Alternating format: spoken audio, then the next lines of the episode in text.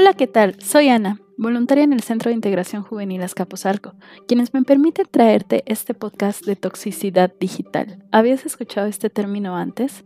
Si bien sabemos, la tecnología ha traído infinidad de ventajas, avances y mejoras en nuestra vida, sin embargo, no todo es miel sobre hojuelas, pues dentro de todo lo bueno nunca falta el negrito en el arroz.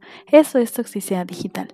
Estas situaciones dentro de la tecnología que no resultan favorables, y algunos ejemplos de esas situaciones son hackers, adicción a las redes sociales, los peligros en los que se exponen los niños en las redes sociales y el stalkeo. En esta serie de podcast te hablaré e informaré un poco acerca de estas situaciones nada favorables y qué hacer para combatirlas.